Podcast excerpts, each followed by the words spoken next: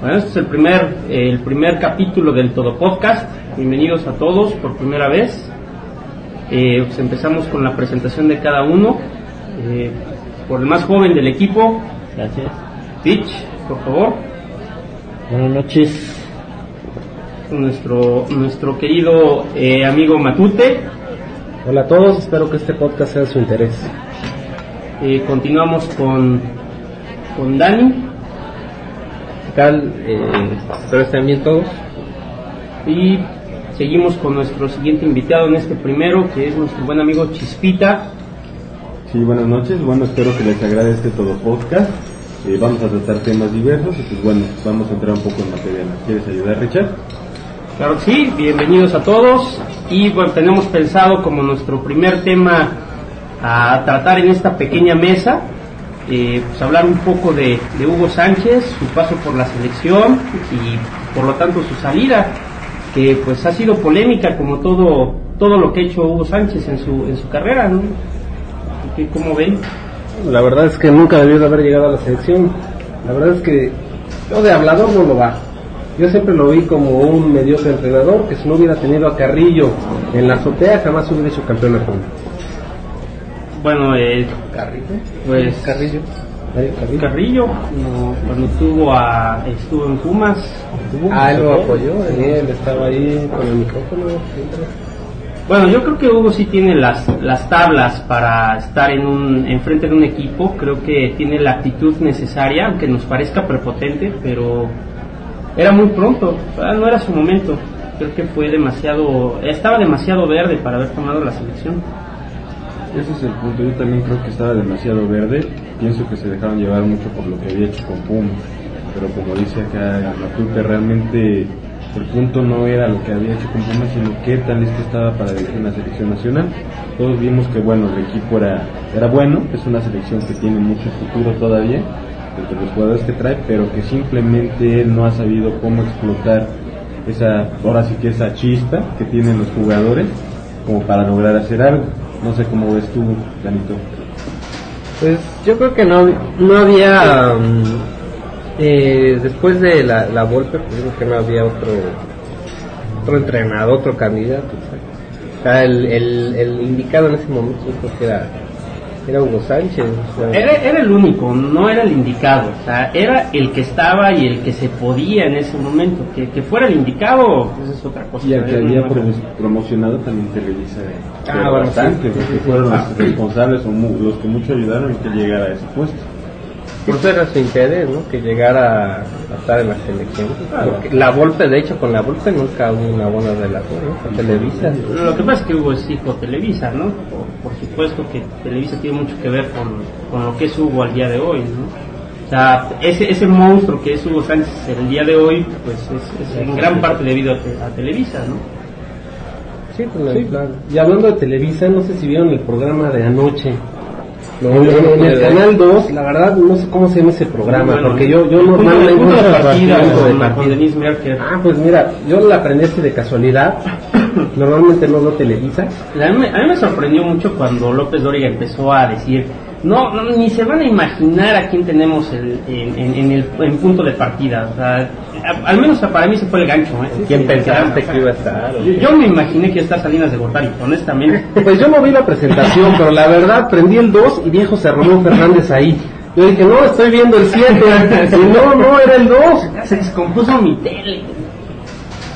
No, pues eh, yo ya leí algo al respecto, ¿no? De que estuvo y, y No, pues si, si, si puedo contarles, yo que lo, yo que lo vi, créanme que estuvo, estuvo eh, Javier Alarcón por parte de Televisa, estuvo obviamente José Ramón Fernández por parte de, de ahora de E ESPN, de ESPN, estuvo Carlos Monsiváis, que es algo que yo no me explico. ¿Qué hacía, qué hacía Carlos Monsiváis? él mismo no se lo explicó. Él, él mismo, sí, él mismo no sabía qué estaba haciendo ahí. Obviamente Denise- Merker como una moderadora tibia porque no domina el tema, no sabía de qué estaban hablando y obviamente José Ramón Fernández les comió el mandado a los tres, ¿no? Se notaba quién era el, el, experiencia. todo un background José Ramón, ¿no? Años y años de experiencia. ¿no? O sea, la verdad a mí no me cae bien José Ramón. O sea, años escuchándolo porque la verdad no había más. Y, pero siempre me ha caído muy mal por tendencioso. Pero tengo que reconocer que en este programa sí se llevó la noche. No, y en este programa, y realmente creo que es de los pocos que tenemos eh, en, en comentaristas, que realmente pueden decir, aportar cosas valiosas, independientemente de su tendencia a, a atacar a Televisa, a América, Este, de cierto equipo que, ¿en qué lugar va, perdón? Eh, Este, no hablamos de eso, pero no hablemos pero de cosas ¿Cuántos, tristes. cuántos americanistas tenemos en la mesa el día de hoy? Los Dos al menos. Tres, tres, tres. Es suficiente como para recordarte que el azul estuvo muchos años. Está bien, no Bueno, regresemos al tema eh, principal. el chiste es que, bueno, sí, José Ramón hay que reconocer que sí es un señorón de los comentarios deportivos. Tiene mucha noción de lo que son estadísticas y además ya lo que comentábamos antes de iniciar este programa, que bueno, mucho de lo que tiene que ver es la persona que le pusieron enfrente por parte de Televisa, para mí no era la correcta. Yo hubiera puesto un Antonio Valdés, alguien que sabe, tiene más conocimiento del tema y que difícilmente pudieran atacar. pero- ¿Saben quién hubiera sido un gran contrapeso? Francisco Javier González. Yo O sea, o no, no es de Televisa, pero, pero el tipo sabe. Y también el otro que se acaba de venir de es este Gómez Junco. Gómez Junco. Gómez También. Junco también es bueno, aunque Francisco Javier González eh, hubiera sido un buen contrapeso porque ha sido de los grandes opositores de, de, de José Ramón, incluso cuando, cuando Trabajaba trabajaban juntos. ¿no? Sí, sí, siempre se echaban ahí sus, sus, sus, este, pláticas muy conadas, ¿no? Muy acaloradas, caloradas. Sí, digo, creo que también lo viste, ¿no? Pitch. Tú, tú eres el jovenazo del equipo, pero pues, de acordar, ¿no? recordar de, de aquellas, de aquellas épocas, ¿no? Pues ¿Te, acuerdas de Imevisión? ¿Alguien se acuerda de aquellos Sí. programas de Imevisión? No, ¿cómo Me no? vas a balconear la edad aquí. Bueno, ya, ¿Cuál es el tema que sigue? Bueno, nuestro siguiente tema es eh, un- hablar un poco de... tecnología, de lo que es, tecnología. este, las dos grandes este, empresas Intel contra AMD Bueno, para, para establecerles un poquito el panorama a, los que nos están escuchando, eh, tenemos enfrente dos computadoras eh, con las que estamos haciendo el, eh, este podcast. Una es Intel, la otra es una AMD y estábamos eh, precisamente al momento de estar instalando todo, estábamos debatiendo en, en qué, qué es mejor, qué, qué, qué elegirían ustedes al momento de, de una compra de, de- de una laptop, porque ya no hablemos de, de PCs de escritorio, sino de, de- de laptops, que es lo, que es lo actual, ¿no? Yo tengo entendido que en cuanto a cálculos matemáticos, AMD no le llega a Intel. Pero en cuanto a gráficos, AMD es mejor. No sé, este, por ahí lo leí, no recuerdo la fuente. De hecho es inverso. El fuerte de Intel es la parte gráfica. Y el fuerte de AMD son los cálculos matemáticos y la velocidad del procesador. Si tú quieres una computadora, por ejemplo, ahorita lo que comentaba este nuestro compañero Rich, pues realmente no es un punto comparable. ¿Por qué? Porque tenemos una AMD una Intel, pero uno es Centrino y el otro es una AMD Atom XP, uno es equivalente a Pentium 3 y este es equivalente ya a Pentium 4. Son tecnologías totalmente distintas. Entonces, retomando lo que ustedes dicen, si yo como usuario, perdón, Primero infórmate. creo que creo que acaban de, de balconear mi poco conocimiento de procesadores. Adelante, adelante. Pero no somos expertos, pues. Eh, bueno, nos decías de que si tú fueras a comprar como usuario eh, de la calle un- un- una computadora y llegara y te ofreciera eh, la- una computadora de la misma capacidad, ¿cuál, cuál elegirías?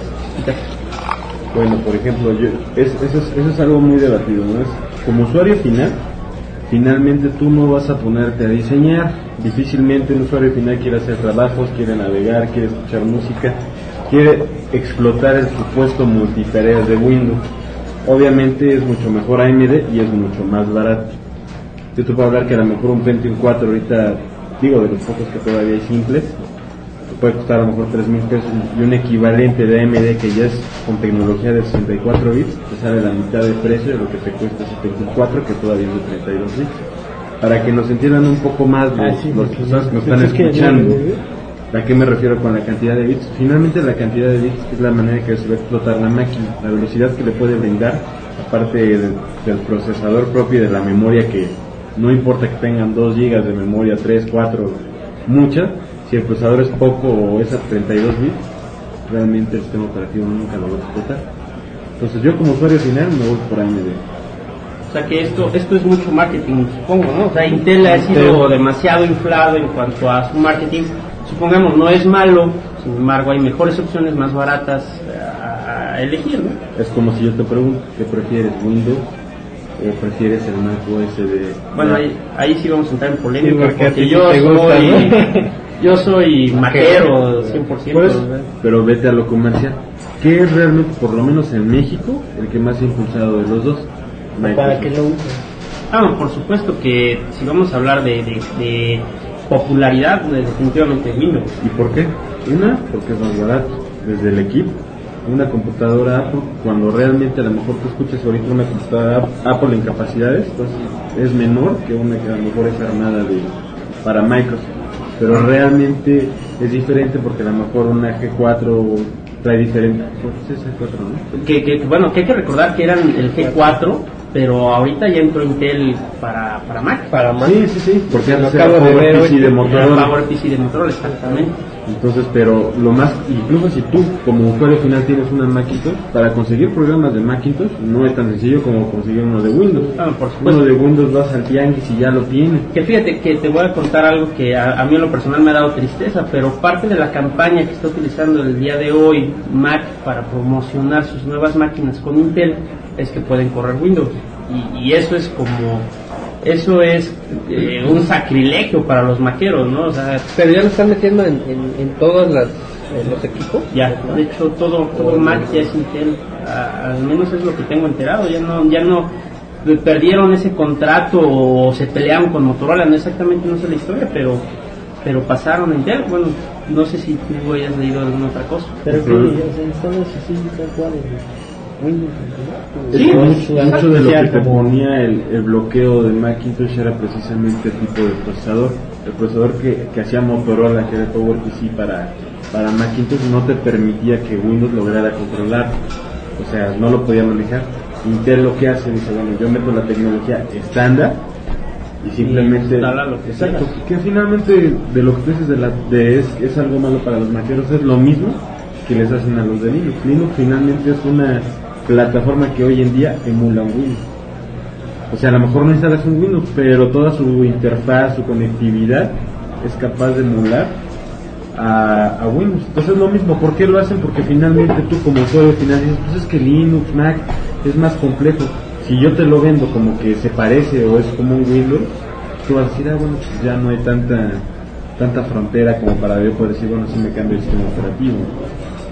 Ahora, la, la gran pregunta es, ¿cuándo vamos a llegar a que Mac pueda correr programas Windows? Ahí es donde, donde no sé si para allá vaya, vaya Mac o Mac se esté orientando mucho a lo que es eh, música, cosas en línea. Mira, yo pienso que Mac como que dejó de apostar un poco ya en como que se dedicó a otros segmentos, la prueba es el iPod, el iPod es el, que es el rey de... el Nano, el que quieras. Todo ese mercado lo tiene ahorita, pero aun cuando hay competidores de Microsoft, de Sony, de lo que quieras, el rey es el que el, el que el precursor de esto y finalmente difícilmente lo van a desbancar. Ya se, se posi- ya se posicionó Sí, como marca. ¿no? funcionó bastante. ¿no? Ya está para celular. Es que exacto, o sea, por los precios, velo, velo fríamente, un precio muy accesible. Para celular que. El iPhone. Ah, ok. Ah, Tecnología ah, muy ah. parecida a lo que viene manejando. Y ahí te voy a decir otra cosa, por ejemplo, Nokia en particular ya sacó un convenio especial también con Microsoft, donde van a empezar a, a tratar de meter sistemas de Microsoft en los celulares. Entonces, viene también la competencia, la contraparte, lo que alguna vez veíamos de que existe ya el Microsoft Table, que es una mesa digital totalmente. Tú pones encima tu celular y puedes simplemente pasar canciones como si estuvieras pasando una carta deslizándola sobre la mesa, puedes hacer lo que tú gustes. Ah, está Para, impresionante. para los ¿no? amigos que lo Está- están escuchando, eh, si pueden buscar en internet el, el Microsoft Table, créanme, es algo, algo fuera de serie. eh. La verdad, yo soy anti-Microsoft, pero tengo que reconocer que esta que esto que pusieron a nivel para ponerlo de modo, de modo coloquial, ¿no? Un table funcionando. Al, bueno, sé que no tienes uno, pero al menos en, en el demo que viene en, en la página de Microsoft, No, no, no, estoy muy enterado del tema, ¿eh? Yo de tecnología no, no sé mucho y sí, no, no, había escuchado eso. Bueno, se podrán dar cuenta que durante todo este tiempo Matute no abrió la boca porque, porque no estaba. Porque entre que no estaba y no sabe. Bueno, este, conclusión, mm, nuestro experto aquí en tecnología nos, nos, nos dice que nos recomienda un una AMD. Un procesador AMD. Un procesador AMD que es... Ahorita, ¿cuáles son el, último? ¿De AMD? Más reciente. Las velocidades hay aproximadamente 3.2 GB es el estándar y es a 64 bits con doble núcleo. Bueno, me voy a balconear, pero yo recuerdo cuando salieron las 286 que parecía que eran ah, eh, que volaban con, con monitores CGA y cosas de ese estilo. En fin. Pues sí, pero son, son evoluciones muy rápidas, sobre todo en esos años que se dieron, ¿no? de la 286 en adelante. Yo también recuerdo que tenían hasta el botoncito que decía turbo. sí, exacto. Que aumentaban los megahertz, ¿no? De, de 24 a 33 ah, megahertz, una cosa así. Tú no veías nada. Seguías trabajando la misma. Tú, tú, lo veías igual, pero te decían que si lo apretabas ahí, ibas a hacer más rápido tus cosas. Sí, realmente lo que hacía era un intercambio de, pues, de memorias, a lo subía a tu disco y lo trabajaba más rápido de lo que es el de la memoria virtual, pues todo el chiste de turbo. Pero pues bueno, como decían, vamos a concluir con este tema para no aburrir, vamos a pasar al tema de, de los autos, de otro tipo de tecnología que tanto apasiona aquí a nuestro compañero Pitch. Ya, ya, le urge hablar. Ya, ya casi nos quería aquí golpear, ya cállense, por favor, quiero hablar. ya quiero hablar de lo mío. Por favor, habla de lo suyo. ¿Qué, qué me puedes este, contar de, de, autos? No, pues lo único que, bueno, ahorita he estado viendo, porque bueno, eh, tengo oportunidad de visitar varias agencias. Este, la, impresionante, ¿cómo se dice?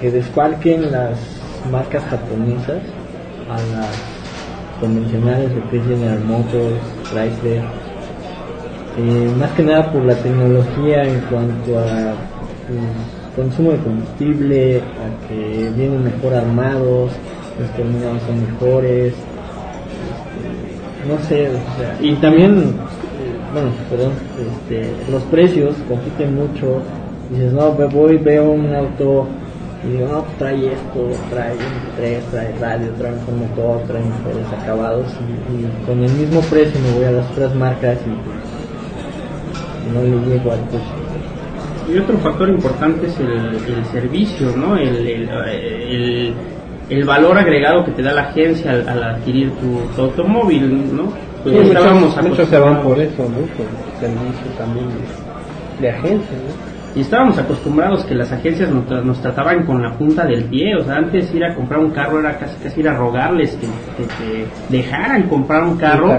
que te hicieran el favor, que te hicieran el favor, exacto.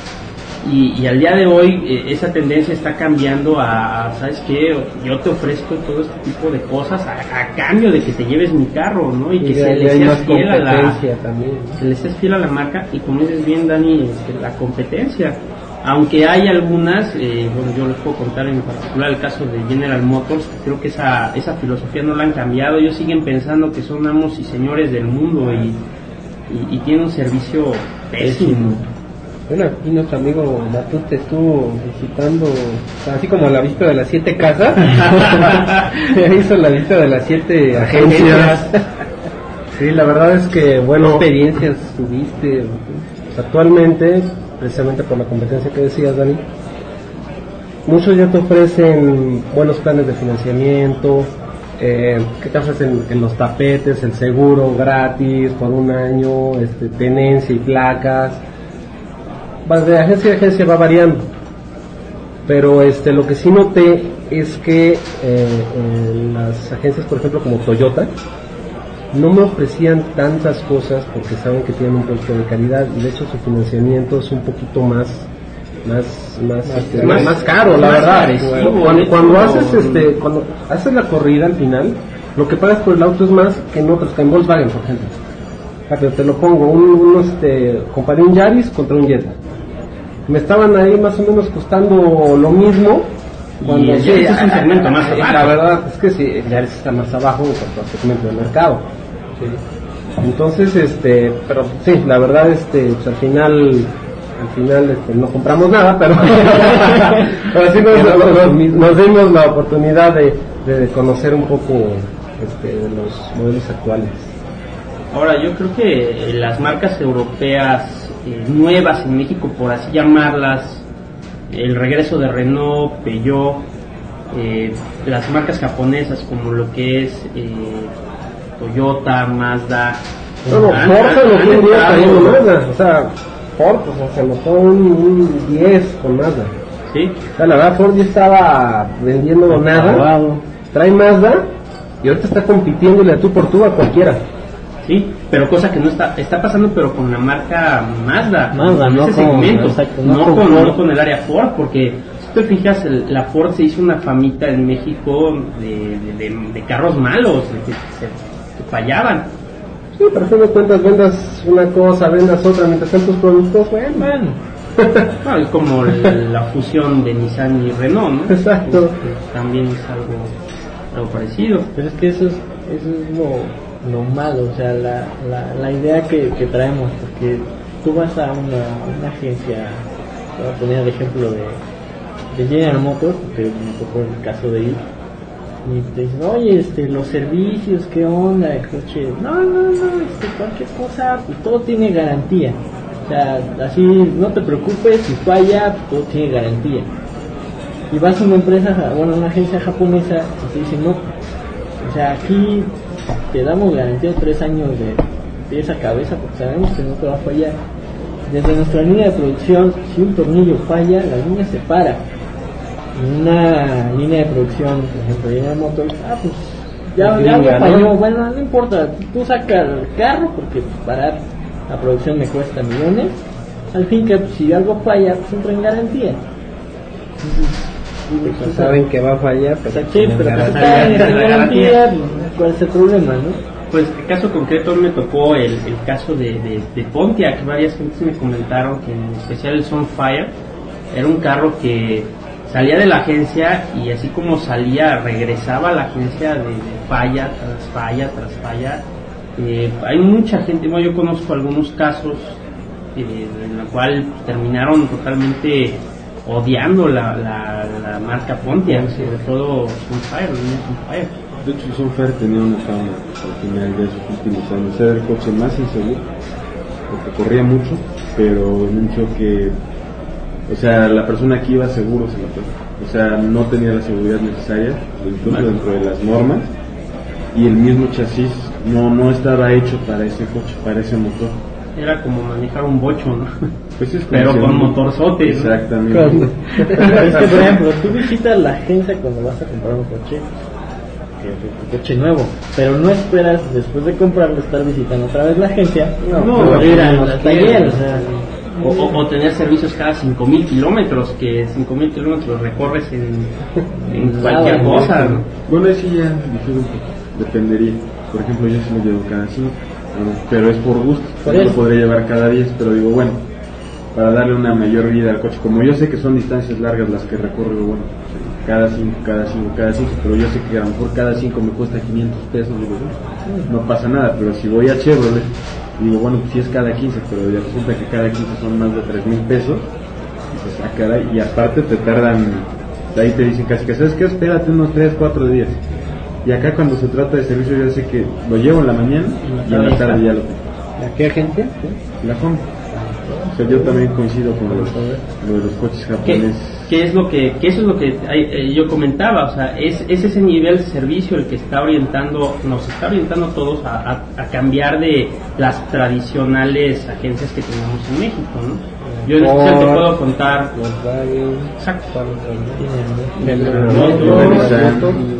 exacto. Todos tienen yo creo sus famas. Rambler. Chrysler. Automotores americanos. Perdón, sí, sí.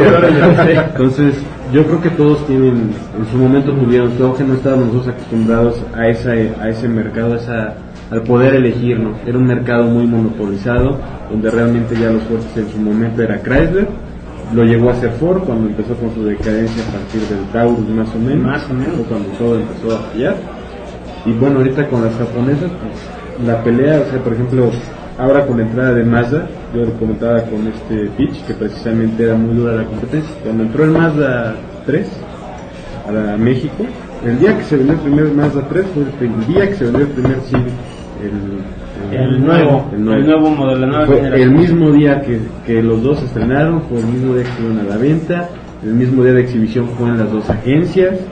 O sea, es una competencia. competencia De hecho, es el, dura. es el segmento competido de, que van de la mano. Y son los dos coches que hasta Y, y ahorita. creo que no hay quien les dé competencia, ¿eh? Honestamente, yo Toyota. no recuerdo. Bueno, Toyota, Toyota, Toyota, pero- más pero bien no son carros tan Pero no tienen tan deportivos. entra en el segmento como tal, o se pasa, que el Camry, por ejemplo, es un cochazo, o sea, a mí Sí, sí me fascina, pero pero está muy por arriba arriba. incluso de un Altima, en algunos casos de un Accord, y más para abajo tienes el que es el Corolla, Pero este año me parece que ya lo rejuvenecieron un poco, ¿no? el Corolla lo rejuveneció y aún así no es el europeo, todavía no es el europeo, es lo mismo que pasa con el Jetta, el Jetta ya no existe en el mercado, es el que el Jetta actual es el Bora. Y el Jetta aquí dijeron, no, pues es que tenemos todavía este, cada mucho, por decirlo así, molde. Pero, pero eso pues el pasa en frente. México, ¿no? Eso creo que es la primera vez que lo vemos en México. Eso pasó con el bocho de la O sea, nada más se vendió en México y en Brasil. No sé, Y eso, y eso porque en Brasil en parte lo hacían Exacto, también. una parte cuando empezó era un coche que todo el mundo decía, "Ah. Así todo el mundo, como dicen, tenía un Jetta en la cabeza. No era el coche que traía los laterales que no se empañaban azules incluso. Sí. Que tú decías, lo veías y decías, es un Audi, esto no es un Jetta. Tú ve ahorita el Jetta, por ejemplo, ¿no? como de ciertas personas que ya lo ves y dices, "Pues ya se ve todo corriente. La, la de esta que regresaba lenta la agarradera, ya regresa de trancazo. O sea, abarataron materia prima para decir, ¿sabes qué? Te ofrezco un Jetta, pero barato. No, para, para nuestros amigos que nos escuchan, eh, queremos aclarar que nadie de aquí tenemos un Jetta. Estábamos hablando de... Un amigo. Ahí como, como Un los. Oscar es un chiste local. pero, pero bueno, eh, Para antes de concluir, hay otra marca que está entrando acá con, con tubo, La china. Mitsubishi. Ah, no. Ah, Su Lancer sí, está pero precioso. Ya, ya, ya, ya iba a decir, no, ¿qué pasó? Uy, No, no. es un tema que El aquí Lancer no, está precioso. apoyamos. Yo el Lancer no me Eh, gusta. a- a lo- Bueno, a- la a mí me línea- encanta, la ¿eh? línea- la, la línea la línea es muy bonita. No sé en calidades. Sí, en calidad Yo no sé tampoco. eh, alcancé a, pude probar el, el Lancer anterior, no, no este nuevo modelo, sino el, el modelo anterior. Honestamente a mí no me terminó de convencer el equipamiento que trae, aunque es un carro bonito. El nuevo, es sí está muy, muy, no le pones un pero. Entonces, bueno, a mí en lo particular, y sí, yo, incluso yo por dentro sí me gustó, por fuera no me gustó. Conserva un, un diseño muy lineal, como que todavía muy a la japonesa. Tú lo ves y dices, Es auto japonés. o sea, A mí, a mí esta línea me encanta. se ve, se ve Me bonita, encanta, ¿eh? A mí en lo personal me gusta más que tenga un toque de deporte que digas, pues se ve así como entre gringo, europeo, lo que quieras, algo así. No, creo que creo que los más grandes nos vamos a notar Sí, por, pero- por las preferencias de las líneas. No sé Pero- si se han metido a los blogs este, de, de autos, de, de, de rallies, y hay mucho pique entre lo que es el Lancer Evolution y el Subaru Impresa. Y este, es otra nueva en sí, México, sí. por cierto, ¿eh? Y, y los dos son así como los grandes monstruos, digo, quitando los autos europeos, ¿no? Que gana Peugeot y demás, los rallies también. Este, esos dos son como que en Japón los grandes monstruos de los rallies. Y los dos están preciosos, ¿eh? A mí me gusta un poco más el Evo. El Evo X, el Evo 10 que acaba de salir, está padrísimo. El Evo Morales. Evo Morales. Es un Lancer eh, modificado. No, no, te, ¿No te agrada mucho? el de política, el tema de política lo dejamos para más adelante. Y ya para, para cerrar, sí, hay gustos para todos, pero todos concluimos que el auto japonés es un auto confiable, ¿no? Sí, es una buena recomendación. Desde que te subes al auto, dices, "Ay, me siento cómodo. Al, al fin y al cabo, pues, a lo mejor hasta por el tráfico que vivimos, y lo pasa dentro del carro. Entonces, el que tú llegues y te sientas cómodo en tu carro, también tiene mucho Pues ahí que tengo una línea que dice llega de buenas, ¿no? No, no recuerdo qué, qué- quién está usando esa publicidad de que que Toyota. Toyota, ¿no? Que según tu carro, estar en tu carro es una sensación tan agradable que no te estresa el tráfico, no te pone de malas. Creo que es Toyota. Tiene razón. Bueno, creo que este, creo que este tema es de, de una larga discusión y que podría abarcar por completo un, un podcast. Y como no hay chelas, pues ya. Y como ya se está acabando aquí el, parque, el, el pues, parque, En su momento lo trataremos. exactamente creo que es el momento de, de despedir este primer capítulo. Eh, bienvenidos a todos, mucha suerte para ver, todos. Despídanse. Hasta luego, buenas noches. Esperamos este, volver por acá y tratar temas, a lo mejor los mismos, diferentes, no sé.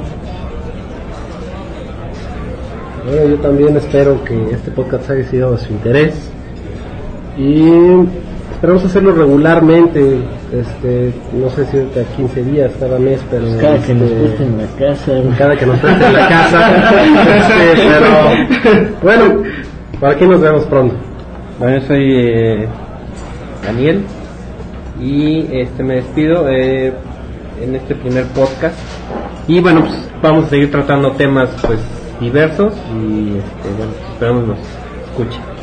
De igual manera, yo me despido de todos ustedes recordándole que sigan escuchando todo el podcast.